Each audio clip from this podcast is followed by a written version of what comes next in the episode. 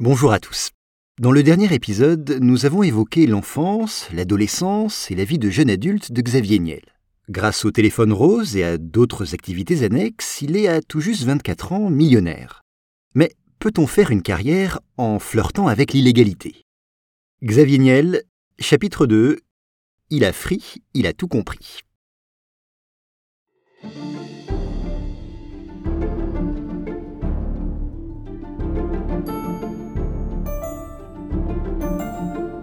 Nous sommes en 1990. Xavier Niel a 23 ans et il décide de racheter un éditeur de services de Minitel Rose qu'il rebaptise Iliad. Avec cette société, il souhaite se lancer dans de nouvelles activités. Et c'est précisément à cette période qu'il a l'une des plus brillantes idées de sa vie. Il crée 3617 ANU. Alors attention, pas de méprise ici, ANU est l'abréviation d'annuaire. De quoi s'agit-il? Eh bien d'un service d'annuaire inversé, on peut y retrouver l'identité d'une personne à partir de son numéro de téléphone. Dit comme cela, cela paraît assez basique, c'est vrai, mais à l'époque, c'est une révolution. ici, il faut savoir que pour construire ce programme, Xavier Niel utilise des méthodes plutôt controversées. En effet, son logiciel se connecte à l'annuaire de France Télécom, et là, il copie toutes ses bases de données. Problème, vous l'avez compris, eh bien c'est complètement illégal. Il enfreint donc, une fois encore, serait-on tenté de dire, les législations, notamment et cette fois relatives à la protection des informations personnelles. Malgré tout, 3617 ANU est un succès. Et il faut le souligner, ce n'est pas, pour une fois, un service en lien avec le sexe. D'ailleurs, dès lors, Xavier semble vouloir s'éloigner du monde des sex shops et de l'univers pornographique. Pourtant, ce sont bien ces entreprises qui ont construit sa fortune. Mais progressivement, il décide bien de cesser ses activités critiquées. Et il fait même mieux que cela. Il se fixe un nouvel objectif, un objectif très ambitieux. Il veut mettre au point une technologie inédite en France et dans le monde, une box Internet. Ici, il faut rappeler, je crois, que dans les années 2000, il était nécessaire de payer des abonnements séparément. Une facture pour la télévision, une facture pour le téléphone et une autre pour l'abonnement Internet. Et tout cela revenait forcément très cher. Xavier, lui, a pour ambition de fusionner tous ces services de proposer, oui, un seul abonnement pour la totalité de ses prestations. Certes, voilà une idée très novatrice, mais encore faut-il réussir à la mettre en œuvre. Pour cela, il contacte des gens, beaucoup de gens, de son entourage notamment, mais personne ne semble capable de mettre au point une telle technologie. Il décide donc de s'envoler pour les États-Unis. Oui, là-bas, pense-t-il, on l'aiguillera. Une fois sur place, et malgré d'intenses recherches et de nombreux rendez-vous, aucun ingénieur ni technicien n'a les capacités voulues.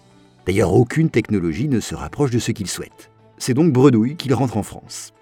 Cependant, durant son voyage, il rencontre les créateurs de Google.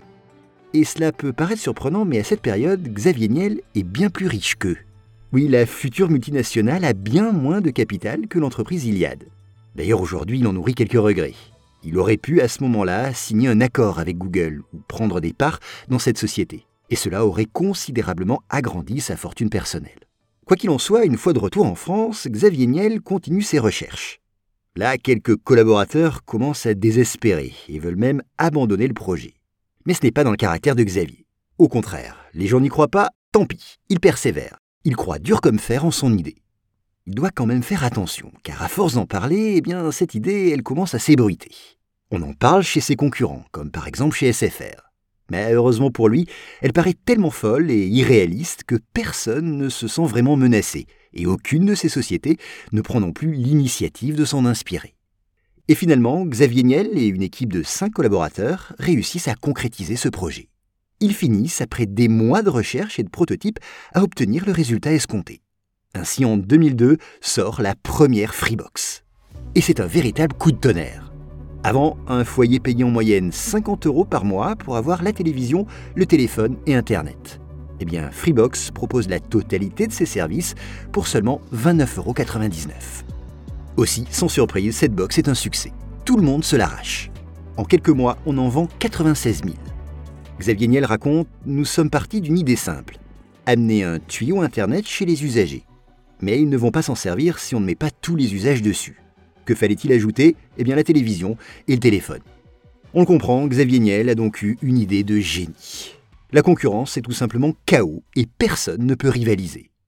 Un des patrons d'AOL, un fournisseur d'accès à Internet, filmé dans ses bureaux à l'époque, rivé sur son ordinateur, déplore bah, Ils viennent de lancer encore une promo pendant 4 mois à prix cassé. Quel cauchemar ce truc Un cauchemar, oui. Free devient le cauchemar de ses concurrents. Pour la société Iliad, la suite logique semble être son introduction en bourse. Mais Niel est un peu sceptique. Il pense que ce n'est pas encore le bon moment.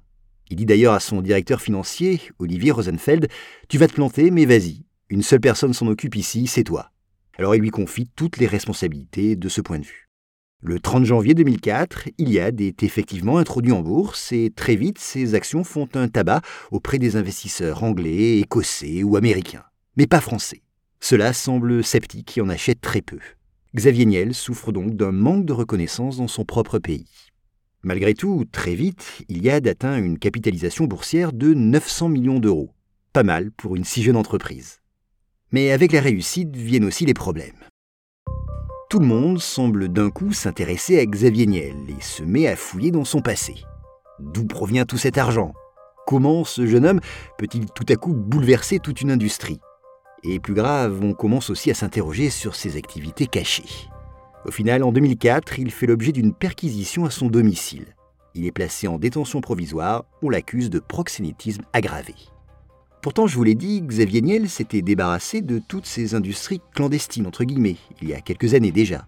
En réalité, toutes sauf une. Il avait encore des parts dans un sex shop strasbourgeois. Or, la police sait qu'il y a de la prostitution dans ce sex shop. Une info d'ailleurs remontée jusqu'aux actionnaires, et c'est pour cela qu'elle avait passé au peigne fin son appartement. Xavier Niel est rapidement blanchi. Il réussit à démontrer qu'il n'était pas au courant. Mais lors de la perquisition, les forces de l'ordre trouvent beaucoup d'argent en liquide à son domicile. Alors ils ouvrent une enquête. Et en 2004, la justice condamne Xavier Niel pour détournement de fonds. Sa défense, selon lui, cet argent proviendrait de son sex shop. Mais la question reste ouverte. Pourquoi un millionnaire conserve-t-il en petites coupures quelques millions d'euros, alors que son compte en banque est déjà plus que rempli? La défense de ses avocats, eh bien, elle est surprenante. Xavier continuerait à percevoir de l'argent non déclaré, je cite, par ivresse de la transgression. Ce n'est donc pas par besoin qu'il accepte ses billets, mais plutôt pour le goût de l'infraction et du risque. Bon, on l'a compris, Xavier Niel a toujours eu un côté rebelle, et avec le temps, il ne semble donc pas parvenir à s'en détacher. Il passe un mois entier en prison et perd 15 kilos. Qu'en penser Bien finalement, cette expérience carcérale va lui servir de leçon. Désormais, il ne contournera plus les lois et fera le ménage dans ses amis. Une fois dehors, il fait définitivement table rase du passé. D'ailleurs, il a un tout nouveau projet en tête. En 2009, Free réussit à obtenir une licence pour entrer sur le marché du téléphone. Et c'est une très grosse opportunité, et apparemment un risque certain. Il déclare alors à The Economist Si je devais mourir dans un accident de voiture dans les trois prochains mois, vous saurez que ces menaces sont sérieuses parce que je ne suis pas du tout suicidaire et que je conduis très prudemment. Xavier Niel s'apprête à bouleverser le marché national de la téléphonie mobile et il semblerait bien que cela déplaise à certains. Dans ces années-là, il n'existe que trois opérateurs en France, Orange, Bouygues et SFR. Et tous proposent des prix plutôt exorbitants. D'ailleurs, ils se sont mis d'accord entre eux pour ne pas baisser les tarifs de leurs abonnements. Une situation monopolistique où rien ne bouge. Rien jusqu'au jour où Xavier Niel annonce la sortie d'un tout nouveau forfait. Un forfait à seulement 2 euros par mois pour une heure de téléphone et 60 SMS. Soit tout simplement 10 fois moins cher que les tarifs en vigueur. Alors chez Orange, Bouygues et SFR, c'est la panique. Comment est-ce possible? Combien de clients allons-nous perdre? Pour survivre, ils le savent, il va falloir s'aligner sur ces prix ou proposer des options spéciales. Lors de la sortie de ce fameux forfait à 2 euros, Xavier Niel dit lors d'une conférence de presse je vais vous dire quelque chose qui est super simple. Si vous regardez votre facture quand vous rentrez chez vous, si pour la partie service de votre abonnement vous payez plus de 19,99€ et que vous n'appelez pas votre opérateur ou que vous ne venez pas chez Free, eh bien les pigeons, c'est vous. Et vous le savez maintenant. Voilà, tout est dit. Niel reste donc bien un entrepreneur rebelle qui n'hésite pas, à demi-mot, à traiter ses concurrents d'arnaqueurs. Mais à force d'être aussi virulent, il finit aussi par se faire des ennemis. Beaucoup d'ennemis et ils sont parfois très influents et très riches. Alors comment Xavier va-t-il gérer les animosités et les coups de pression de ses concurrents? Réponse dans le prochain épisode.